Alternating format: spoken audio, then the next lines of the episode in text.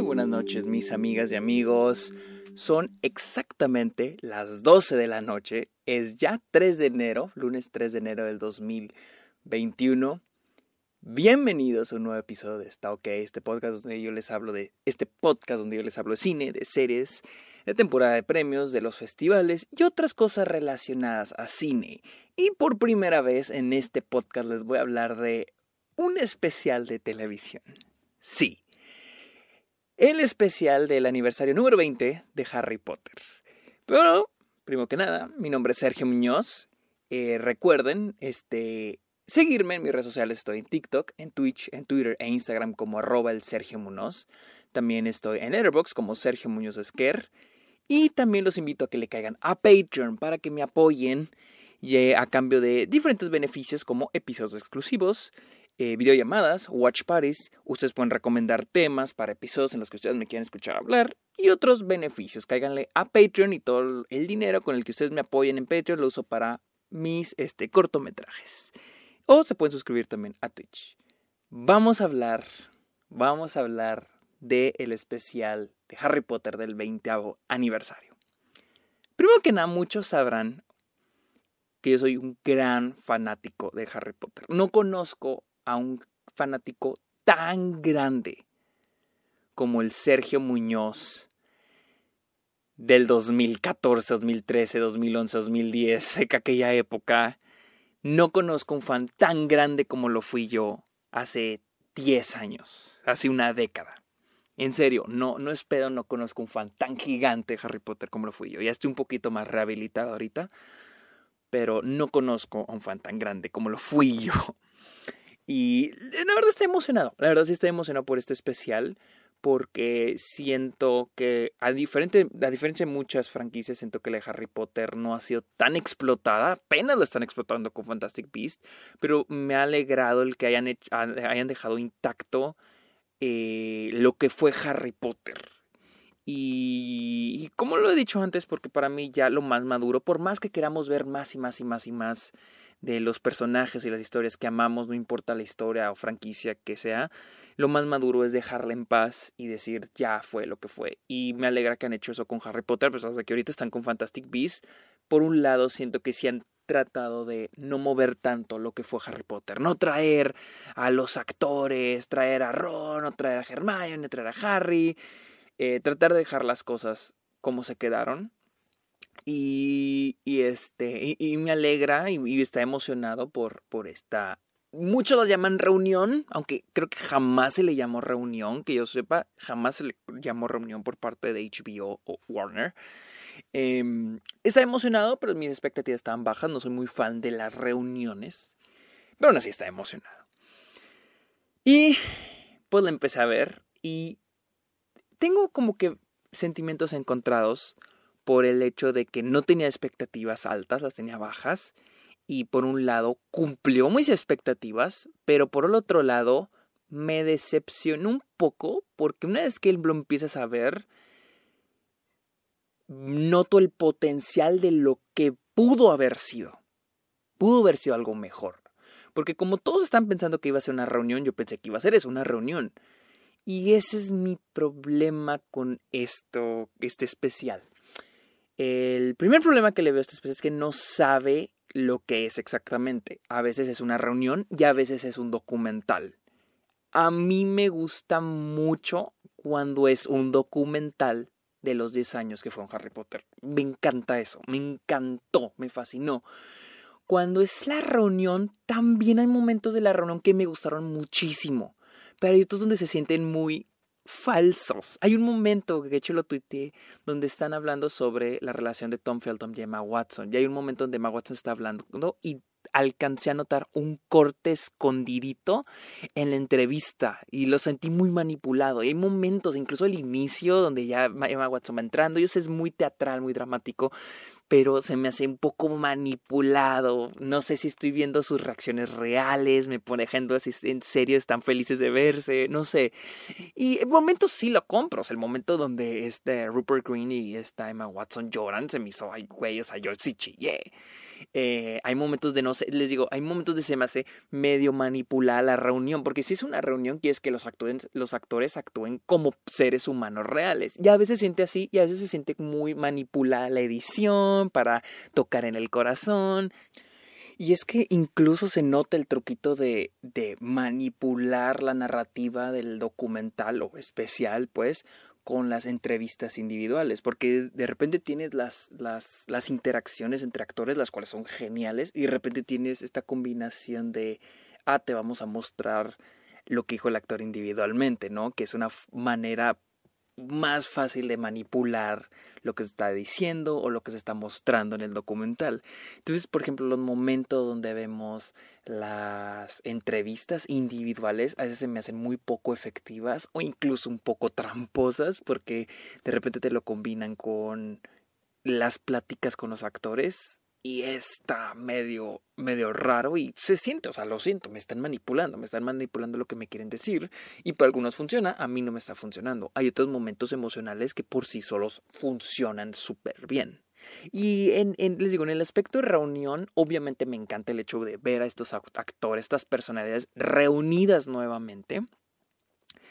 Eh, pero se siente rara a veces la combinación entre el documental, el ser un documental y el ser una reunión. Y honestamente a mí me fascinó todo lo que es documental en aspectos de la intención que tiene.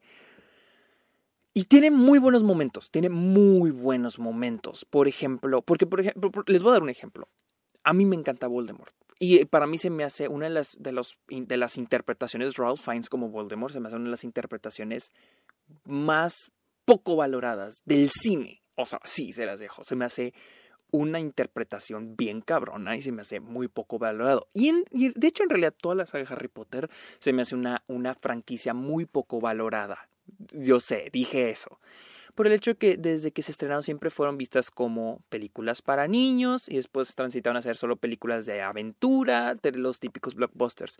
Pero siento que hay logros cinematográficos dentro de ellas. No son perfectos, no son perfectas estas películas, pero siento que hay logros muy buenos y siento que el cómo se hicieron incluso iría, ya nunca vamos a volver a ver películas eh, ser hechas de esa manera, en las que fueron hechas las películas de Harry Potter. Y, les voy a ser honesto, ustedes saben, yo quiero ser, yo estoy aspirando a ser director de cine, estudio cine, siempre he amado el cine y, lo he dicho, para mí la saga de Harry Potter es una saga que, que me ha abierto los ojos y es algo que me, me fue una de las inspiraciones para mí de ser director de cine, ¿no? El hecho de yo entrar a este mundo y el hecho de cómo puedes crear este mundo en film, en cinta, en cine.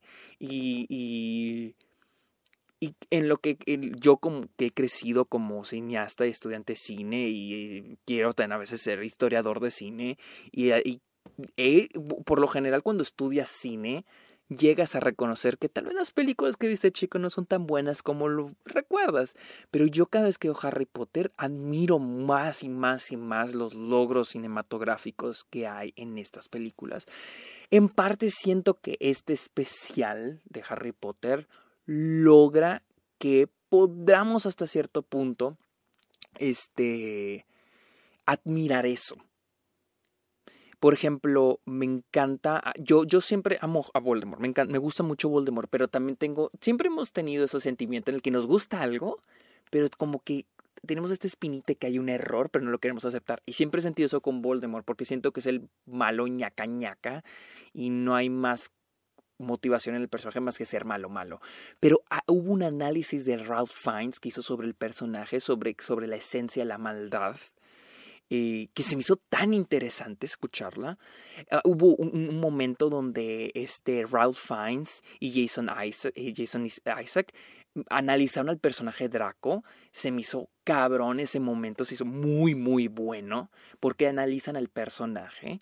Y, y, les digo, y, hay momentos como cuando hablan del beso entre Ron y Hermione, como Rupert Green y Emma Watson se sintieron, se me hace, es un gran momento, que es un momento que abarca muy bien el, el especial.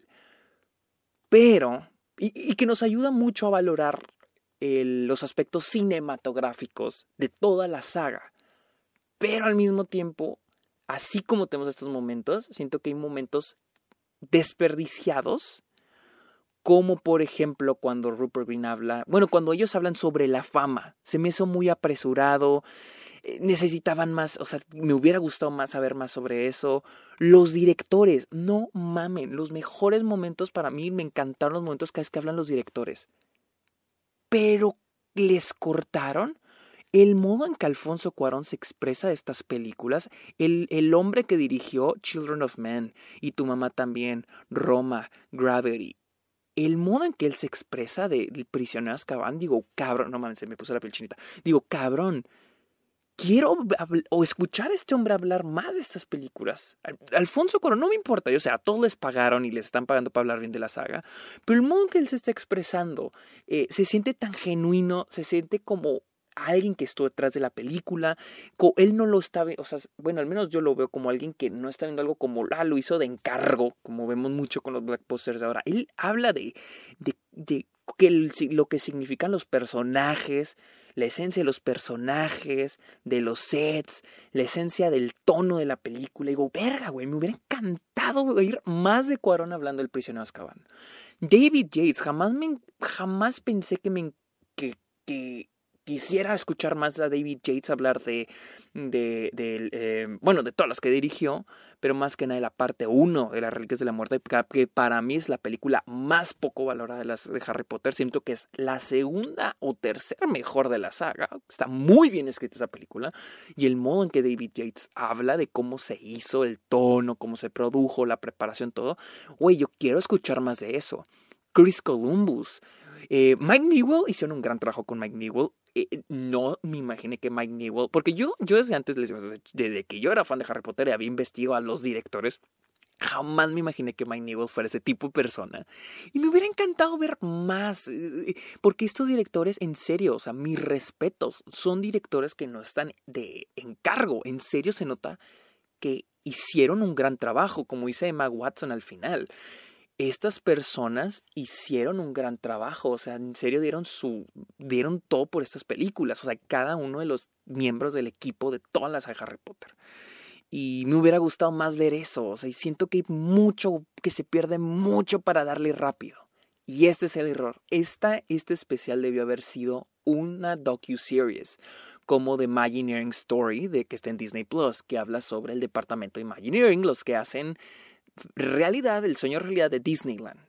Eso debió haber sido este especial. Un especial de 10 episodios, 7 episodios, donde se hable de cada aspecto de la saga de Harry Potter. Porque les digo, se nota que este, este, este documental lo que quiere ser es un documental sobre la saga de Harry Potter, pero se pierde mucho. Hay muchas cosas que a mí me hubieran encantado. ¿Qué hay del... De, Stuart Craig lo mencionan bien poquito o sea, se me hizo estar irrespetuoso mencionar a Star, Stuart Craig por un momento y no volverlo a mencionar. El diseño de producción de las películas de Harry Potter. Estamos hablando de que Stuart Craig ha estado en todas las películas. Para que no sepan quién es Stuart Craig, Stuart Craig, Stuart Craig es el, el, el que diseñó el, el, todo el diseño de producción de las películas de Harry Potter. ¿sí? Ganador de tres Óscares. Entre ellos Gandhi. Entre ellos The English Patient. Y, y no hablar del diseño de producción de Harry Potter. O sea, una de las cosas más chingas que tiene Harry Potter es el diseño de producción. Y no vamos a hablar del diseño de producción en cada película. Uno de los diseños de producciones más chingones de, de, la saga es el Ministerio de Magia en la quinta película. ¿Dónde vamos a hablar de eso, de esos aspectos? De los efectos especiales, de los efectos visuales. O sea, yo entiendo, la imagen de las películas siempre van a ser los actores y los directores. Pero hay más equipo detrás de todo eso. ¿Dónde está, dónde está el, efectos especiales? ¿Dónde quedó Steve Kloves? Quien escribió siete de los ocho guiones de toda la saga. Y todo va a volver para Fantastic Beast. ¿Qué? ¿Se nos va a olvidar? ¿Ya lo olvidamos? ¿Dónde están mis compositores, chingado? ¿Dónde está Patrick Doyle? ¿Dónde está Nicholas Hooper? ¿Dónde está Alexander Desplat? ¿Dónde está el maestro John Williams? Quien hizo uno de, de los temas más icónicos de la historia del cine. ¿Dónde los vamos a dejar? ¿Por qué los dejamos a ellos afuera, güey? ¿Sí? Y en actores y actores ni se diga. Yo entiendo, esto se hizo, estoy que seguro que esto se hizo en la pandemia. Digo, sí, durante la pandemia. Pero ¿dónde está Maggie Smith? ¿Dónde está Michael Gambon? Por ahí leí que tiene problemas eh, de salud Michael Gambon, por eso no pudo estar. ¿Dónde está Michael Gambon? ¿Dónde está David Tullis? ¿Dónde está Timothy Spall? Anden amigos, y yo todo pinche iluso. Al inicio del, del documental dije, ¿dónde tienen a Geraldine Somerville y a Adrian Rollins? Quienes no sepan quiénes son, son los papás de Harry, quienes interpretan a, a Lily y a James Potter en las películas. Quienes no sepan, ellos interpretan a los papás de Harry en toda la saga. En toda la saga interpretan a los papás de Harry. En momentitos, pero son los mismos actores en todas las películas. Dije, ¿dónde? ¿A poco no van a salir ellos? No, hombre, no sale Maggie Smith, no sale David Wells, no sale Timothy Spall. Y esa es la cosa, yo entiendo, probablemente por horarios, tal vez por la pandemia, tal vez no se aceptaron lo que les iban a pagar, pero siento que si se hubiera hecho con, no sé, no sé, no quiero decir con, con más ganas, porque se nota que eso se hizo con ganas, pero si se hubiera hecho mejor, con más esfuerzo, con más tiempo, hubiéramos tenido un mejor producto, un mejor documental que abarque todo. Y sí, o sea, incluso hay un momento al final donde aparece Ian Hart. Y para los que no sepan quién es Ian Hart, Ian Hart es el profesor Quirrell en la primera película. Literal solo tiene una línea de una entrevista en todo el documental. Y no, no digo que ay, lo hubieran puesto más, que, aunque sí, tal vez, pero tal vez lo que dijo no era muy servible para lo que se quería este producto final. Pero, ahí me di cuenta que entonces tenían a otros actores, otras personalidades aquí y probablemente no las utilizaron.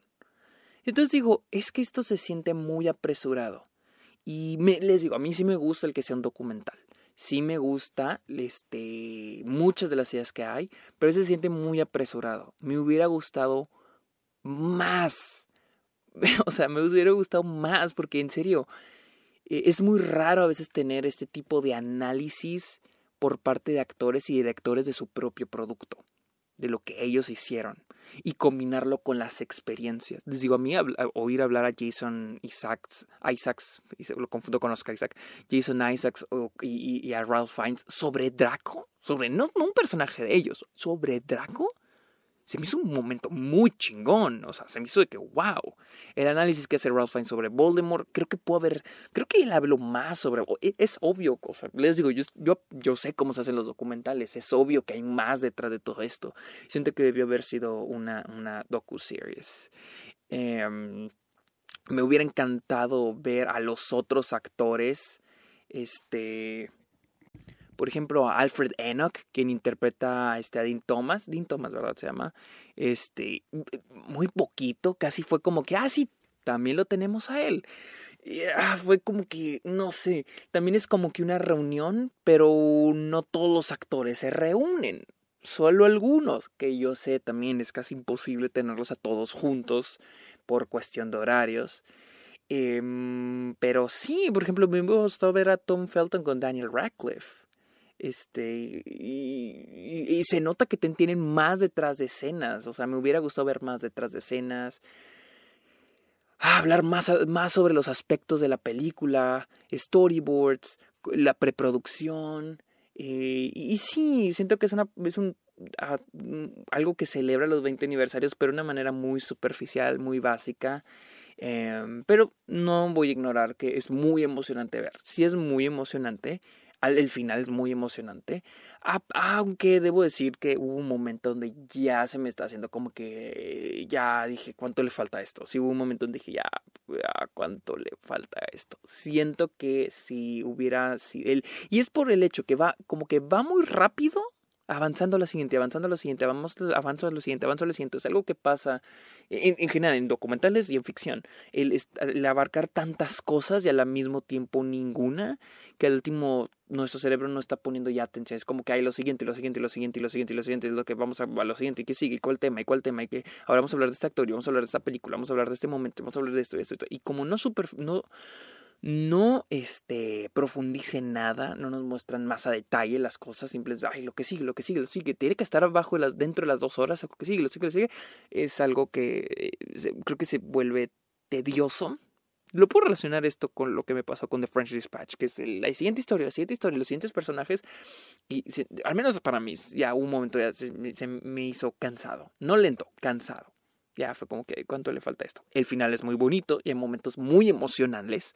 Obviamente a fans de Harry Potter como yo les va a emocionar les va a sacar lágrimas y sonrisas y emociones. Pero mm, ustedes saben, yo soy objetivo. Yo soy objetivo con estas cosas y voy a decirlo. O sea, siento que fue, es un documental muy emocionante y muy desperdiciado. Eh, pero igual fue bonito ver a todas estas personalidades estar de vuelta. Eh, pues no estar de vuelta, sino reunirse. Eh, les digo, me hubiera gustado ver a más personalidades, me hubiera gustado que hablaran más detalles de las películas. si se logra eso de valorar esta saga, aunque pudieron llevarlo más lejos y le hubieran hecho, no sé, le hubieran metido más lana. Les digo, les digo, es Harry Potter, en vez de estarle metiendo lana a Fantastic Beasts, deberían estarle metiendo lana, le de haber metido lana a una docu-series de esto, en vez de estar con la madre esa. Y algo, algo, que ahora recuerdo también, J.K. Rowling. Eh, yo sé los problemas que ha tenido J.K. Rowling con esta mujer transfóbica, este, porque sí lo es, pero es un poco raro que, ok, no va a estar aquí, pero vamos a obtener footage de ella. ¿Cómo la ven? O sea, mm, o sea, es como que, güey, o sea, no la vas a tener aquí por obvias razones, pero me vas a poner footage de ella. Lo cual al mismo, al mismo tiempo, ojo, ojo, ojo, al mismo tiempo es extraño porque digo, este es el mundo de ella, ella creó esto y los actores la mencionan. Los, el productor este David Heyman la menciona, los directores la mencionan. Entonces es un poco, no sé, es raro. Es raro la presencia de J.K. Rowling porque su presencia está aquí. No está ella físicamente, pero su presencia está aquí. Es considerada, no, está prohibida su entrada, pero la vamos a mencionar, vamos a poner footage. Que ojo, no digo que esté mal que tengan footage de ella, eh, no está, tampoco digo que está mal que la tengan fuera, simplemente es muy extraño, simplemente es muy, muy extraño. El In Memoriam estuvo muy bueno, el In Memoriam estuvo muy bueno, el de donde mencionaron a todos, a todos los actores, a Helen McCrory, a este Alan Rickman, a este Richard Harris, a Richard Griffiths, a John Hurt. O sea, estuvo muy, muy lindo. Pero les digo, también el hecho que eh, hasta pareció que iban a meter a Maggie Smith en In Memoriam, yo a Julie Walters, o a esta Imelda Staunton, que han sido parte de la saga y nunca aparecieron en este momento. Ya pareció que le iban a poner en el In Memoriam, porque ni aparecieron, ni las mencionaron. Si, si salen de repente, pues salen en, en, el footage de la película. También qué pasó con este David Bradley, quien interpreta a Mr. a este, a este Filch. Él ha salido en todas las películas de la saga. ¿Dónde está? Les digo, yo sé, hay una pandemia. Estos, estos actores y actrices ya están grandes. Pero no sé, debió haber, no sé, alguna forma. Es la Warner, ¿no? Es la Warner. Eh, también siento que hay un sobreuso del footage de la película. Yo sé que usarlo, porque estamos hablando de Harry Potter, pero hay, un, hay momentos donde era de que, ok, yo ya he visto la película, vamos a, aquí volvamos con los actores o volvamos con footage del detrás de escenas. No quiero ver escenas de la película. O sea, había momentos muy largos donde me ponían una escena de la película y era de que, ok, ok, ya, ya capté, ya capté. O sea, órale, ya capté, ya, ya, vi, yo he visto estas películas un millón de veces. Vamos, vamos, volvamos con los actores, vamos a ver qué están platicando. O vamos al, detrás de escena del, de allá del 2006, ¿no? Entonces, sí. Eso, y me ha encantado escuchar más a los, a los directores. Por ejemplo, eh, hay un momento donde hablan de cuando David Yates les dijo, ok, ¿qué tal si bailan lento con una canción de Nick Cave? Me hubiera encantado saber por qué David Yates tomó una de las mejores decisiones en la saga de Harry Potter. Y pues no, no, hay muchas cosas que, que como que iba con las expectativas tan bajas y luego la misma película, o bueno, el mismo, el mismo especial me la subió pero no me la subió para esperar algo, simplemente para ver como que ver cómo presentan algo que iba a terminar, iba a ser desperdiciado, iba a estar incompleto, iba a tener potencial de ser algo y que no terminó siendo eso. Pero igual, es un buen especial. Es un buen especial. Es el único que he visto. No he visto ni el de Friends porque nunca he visto Friends. Eh, el príncipe del rap fue mi infancia, pero no, lo, no he visto el especial, ni se me antoja. Entonces no soy mucho de especiales. Este es el primer, creo que creo que estoy casi seguro que este es el primer especial. Y no estuvo tan mal. Pero sí, pudo haber sido mejor. Eh, pero bueno, esta fue mi opinión del especial del 20 aniversario de Harry Potter, el cual ya está disponible en HBO Max en todo el mundo. Así que amigos, recuerden seguirme en mis redes sociales como arroba el Sergio Munoz, estoy Letterboxd como Sergio Munoz y cáiganle a Patreon o se suscriban o suscríbanse a Twitch. Amigos, muchas gracias por escuchar este episodio. Pórtense bien, pórtense, pórtense bien, los quiero mucho. Bye.